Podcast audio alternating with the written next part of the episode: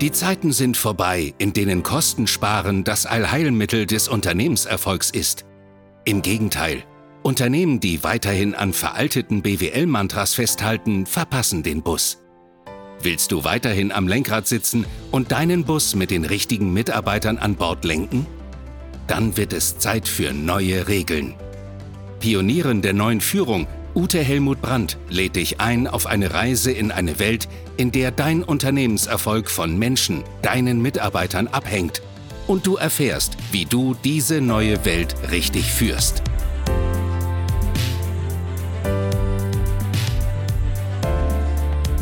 Hallo, schön, dass du wieder dabei bist. Wir sind ja seit ein paar Folgen dran, dass ich euch einen Leitfaden an die Hand gebe, wie du Schritt für Schritt durch virtuelle Führung mehr Zufriedenheit in dir und in deinen Mitarbeitern kreierst. So, und heute habe ich das Thema dabei, verbindlich sein. Tja, wie verbindlich bist du denn? Wie verbindlich sind deine Mitarbeiter? Und bevor ich da jetzt so richtig einsteige, machst dir erstmal wieder ein Stück gemütlicher. Hm, vielleicht geht noch ein bisschen mehr. Und jetzt lade ich dich ein, stell dir mal vor, ja? Also wenn du Single bist, dann stellst du dir das jetzt einfach vor. Und wenn du in einer Partnerschaft lebst, dann erinnerst du dich zurück. Ja, so. Also stell dir vor, erinnere dich zurück an dein drittes Date. Ja, weißt du noch, wie aufgeregt du da warst? Wie das Herz gepocht hat? Wie du schon den ganzen Tag immer wieder auf die Uhr geschaut hast und gedacht hast, mein Gott, ja, bald ist es soweit. Weil ihr habt euch verabredet um 19 Uhr bei deinem Lieblingsitaliener. So, und na, du konntest schon spätestens am Nachmittag an nichts anderes mehr denken und dich durchströmte immer wieder so eine chemische Welle an Hormonen, ja, die dich strahlen lässt und die Leute sagen, mein Gott, siehst du gut aus.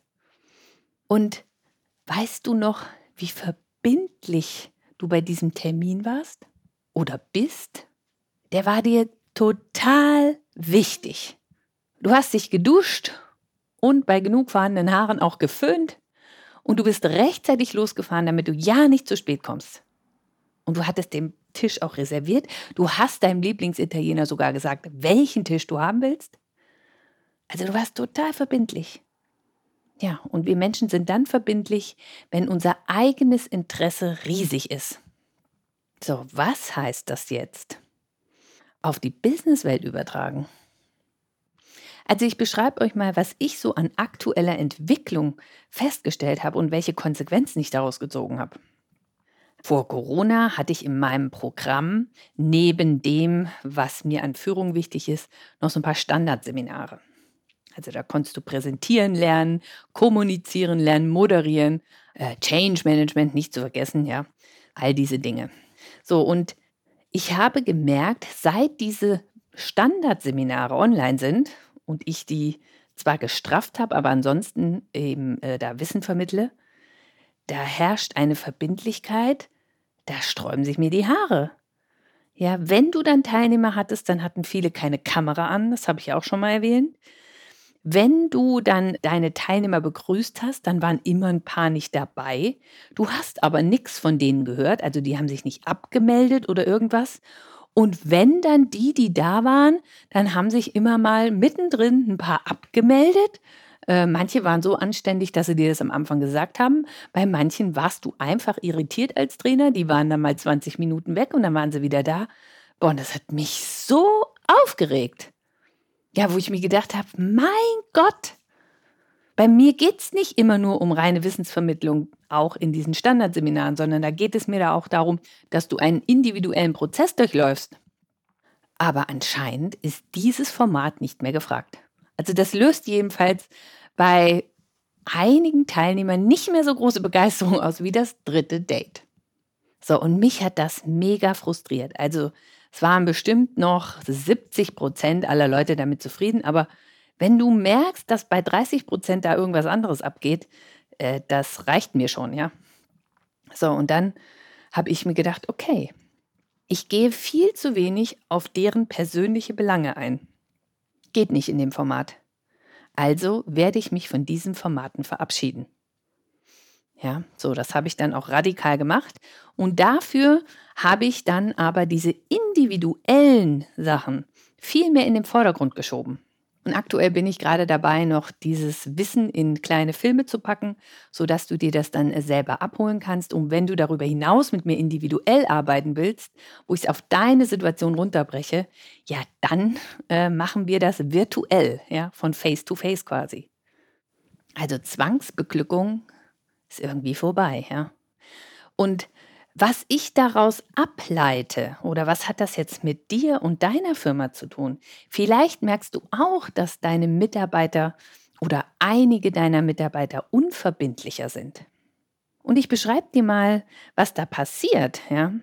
Also wenn jemand unverbindlich ist, du machst Termine aus oder du machst aus, was du bis dahin von ihm erwartest und er bringt es nicht, dann verärgert uns das, weil das war wie ein Vertrag und Verträge gelten. Und wenn du dich darauf nicht verlassen kannst, ja, dann bist du verlassen. Und wenn wir Termine ausmachen und ein anderer kommt 30 äh, Minuten zu spät oder gar nicht, dann klaut der uns Lebenszeit. Ich nehme das persönlich. Ich bin da auch echt beleidigt. Also, das geht gar nicht. Eine Stilblüte, die ich da mal erlebt habe, noch in meinen jungen Jahren in der Businesswelt, da war ich noch bei Karstadt und dann habe ich mich beworben als Abteilungsleiterin in einem Riesenhaus. Das waren die sogenannten Flaggschiffe. Und ähm, ich war ja in der Dessous-Branche unterwegs, so und dann war da eben Bewerbungstermin. Und dann bin ich da hingefahren in die Stadt und ich habe mich immer gut vorbereitet, habe dann schon einen sogenannten C-Gang gemacht, habe mir also die Konkurrenz in der Stadt, also in der Straße und in den nebenliegenden Straßen angeschaut und das war damals die Zeit, da hat Karstadt gerade mit Hertie fusioniert. Und gegenüber vom Karstadthaus war ein riesengroßes Hertie-Haus. Und naja, ich bin dann da reingegangen und habe mich mit dem Abteilungsleiter getroffen. Ja, und dann haben wir einen Kaffee getrunken und ich habe gefragt, Mensch, welche Kunden laufen denn bei dir rein? Welche Kunden laufen denn aus deiner Erfahrung eher in den Karstadt rein? Und äh, dann können wir ja schauen, äh, wie wir alle mehr beglücken. Ja, natürlich gibt es Standardsortimente, aber man kann das ja irgendwie aufteilen. Machen alle, ne? So habe ich gedacht. Und wir waren ja ein Konzern geworden. Und wenn in einen Laden eben eher die ältere Kundschaft reinläuft, in den anderen die junge, ja, dann machen wir das doch, weil da haben wir gemeinsam ja mehr davon. Und dann hatte ich um 13 Uhr meinen Vorstellungstermin und ich bin dahin. Und dann haben die mich eine Stunde warten lassen.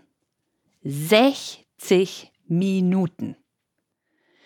Da kam immer so ein bisschen aufgeregt die Sekretärin rein und sagte, ja, ja, ja, äh, möchten Sie noch einen Kaffee? Ich habe gesagt, der spritzt mir bald aus den Ohren. Ne? Und in dieser Stunde, ich bin so wütend geworden. Ich habe gedacht, wie soll ich denn da jetzt ein Bewerbungsgespräch hinkriegen? Aber gut. Also es kam keine Entschuldigung. Dann bin ich in dieses Büro reingerufen worden und dann saßen da zwei Herren und ich hatte eine total unangenehme Sitzposition. Ich wurde so ins Dreieck genommen. Jetzt, es geht noch weiter, ne? Fragten die mich allen Ernstes, was ich gegen den größten Konkurrenten vor Ort unternehmen müsste. Wollte. Dann habe ich überlegt, verflixt, wen meinen die? Weil es gab kleine Dessous-Boutiquen, ja, und der, der größte Laden äh, war Hertie. Aber das war doch kein Konkurrent, das war doch gerade fusioniert. Und dann habe ich laut gelacht und habe gesagt, ach, Sie meinen jetzt bestimmt nicht Hertie. Ihr wisst ja, was ich vorher gemacht hatte, ne?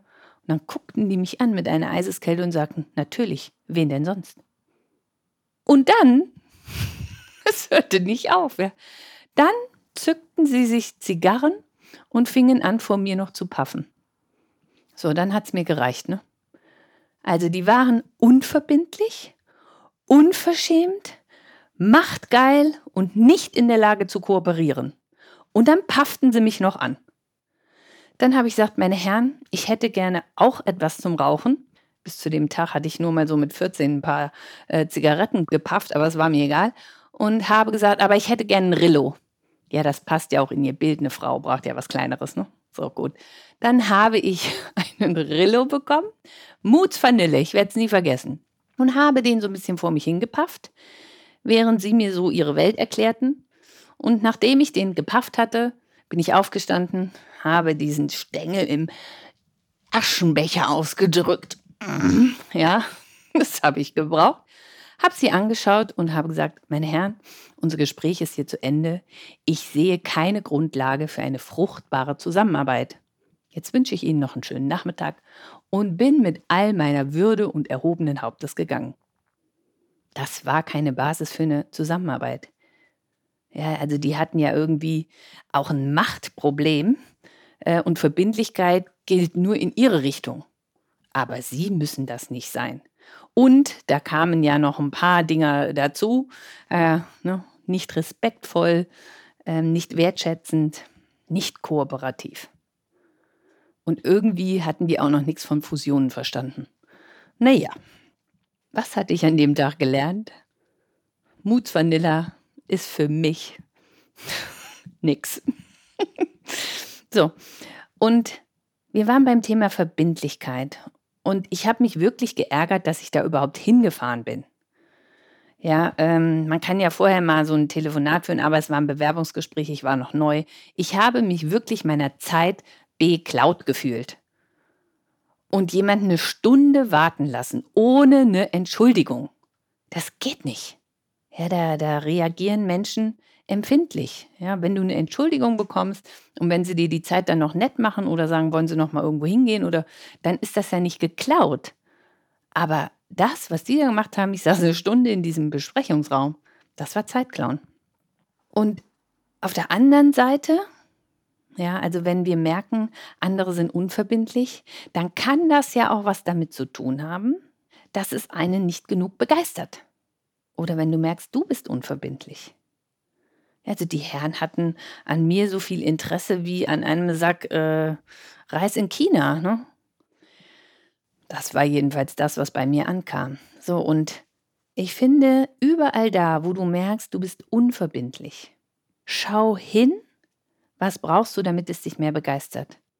Und wenn du merkst, Mitarbeiter sind unverbindlich, konfrontiere sie damit und frag nach, was ist los? So, und da gibt es dann aber nochmal zwei Kategorien Menschen. Es gibt einmal die einen, die gerade in der Wandlungsphase sind und die kriegst du, wenn du fragst, ne, was begeistert dich mehr? Und es gibt die anderen, die haben irgendwie mit ihrem Leben abgeschlossen und erwarten da auch nicht mehr viel und die machen Dienst nach Vorschrift. Und äh, ja, ich bin halt nicht verbindlich, so ist das. So, die brauchen dann mal Klartext, ja, was du von ihnen erwartest. Und die brauchen eben diesen Klartext, damit du sie wachrüttelst, was sie da mit dir machen. Ich hoffe, du verstehst, worauf ich hinaus will. Ich habe in früheren Seminaren, wenn da so Führungskräfte vor mir saßen, dann habe ich auch immer gefragt, was sind denn wichtigste Eigenschaften aus deiner Sicht einer Führungskraft? Und dann kamen so Dinge wie Entscheidungsfreudigkeit, empathisch, leistungs- und zielorientiert, gute Zuhörer, gute Motivatoren. Und ich habe mir das dann immer alles angeschaut. Und wenn das Wort verbindlich nicht kam, dann bin ich einfach vorne hingegangen, habe es noch dazu geschrieben und eingekreist. Und wenn das Wort Verbindlichkeit kam, dann habe ich einfach das Wort eingekreist. Und ich habe gesagt, ihr könnt alle anderen Eigenschaften vergessen, wenn ihr nicht verbindlich seid. Ja, das ist mein Statement zum Thema Verbindlichkeit. Es kann ja mal vorkommen, dass wir es nicht sind, dass uns selber was dazwischen kommt. Aber dann übernimm die Verantwortung dafür, dass du das andere als wichtiger erachtet hast. Und entschuldige dich wenigstens. Das ist das Mindeste, was du tun kannst. Ja, und sei ehrlicher in der nächsten Verabredung. Und ich wünsche dir, ja, und auch deinen Mitarbeitern, dass ihr gut hinschaut, an welcher Stelle will ich denn verbindlich sein? Mit wem will ich auch verbindlich sein? Wer ist mir das wert? Und wer auch nicht. Und in Firmen wünsche ich euch einfach, ja, dass, dass da mehr Verbindlichkeit entsteht durch Begeisterung, weil die Leute sich auf einem Besprechungstermin oder auf einem Einzeltermin mit dir total freuen. Ja, und ich wünsche dir, dass dein Terminkalender aus 80% Terminen besteht oder 100, wo du dich verbindlich zeigst, und zwar aus tiefem Herzen freiwillig. So, ich knüpfe ja gerne wieder an meinem Einstieg an, ja, das kennt ihr ja auch schon von mir und ja, ich habe euch erzählt, wie sich das anfühlt beim dritten Date. In diesem Sinne, ja, wünsche ich dir einfach einen schönen Abend. ja. Das war die heutige Folge. Und wenn wir verbindlich sind, dann fühlt sich das für uns selber gut an. Dann können wir uns selber besser in den Spiegel schauen. Und wir sind einfach innen drin ein Stück zufriedener. Und das geht jedem so. Und wenn die Termine zu viel werden und wir die Verbindlichkeit nicht mehr hinkriegen, dann können wir uns selber nicht leiden. Ne? Auf wen kommt es an? Bitte, da haben wir es wieder. So, aber ich wollte jetzt aufhören mit dem Ausblick auf euren schönen Abend. Ja, ladet eure Partnerin, euren Partner doch ganz verbindlich ja, äh, zu etwas Wunderschönem ein und macht's euch nett. Weil das, liebe Leute, macht auch zufrieden. So, wie hat euch die heutige Folge gefallen? Wer mag, kann mir gerne auf LinkedIn etwas schicken oder mir eben eine Bewertung in Apple und iTunes hinterlassen, ein Feedback hinterlassen. Und ja, wer es noch nicht getan hat und es für sich gerne tun möchte, abonniert doch mal verbindlich meinen Podcast. Mich würde es freuen. In der nächsten Folge habe ich ein spannendes Thema dabei und zwar geht es da um Overdelivern und was Overdelivern mit Zufriedenheit zu tun hat.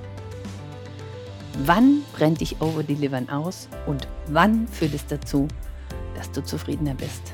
Wenn es dich interessiert, freue ich mich, wenn du wieder einschaltest und jetzt schönen Abend, deine Ute Helmut Brandt.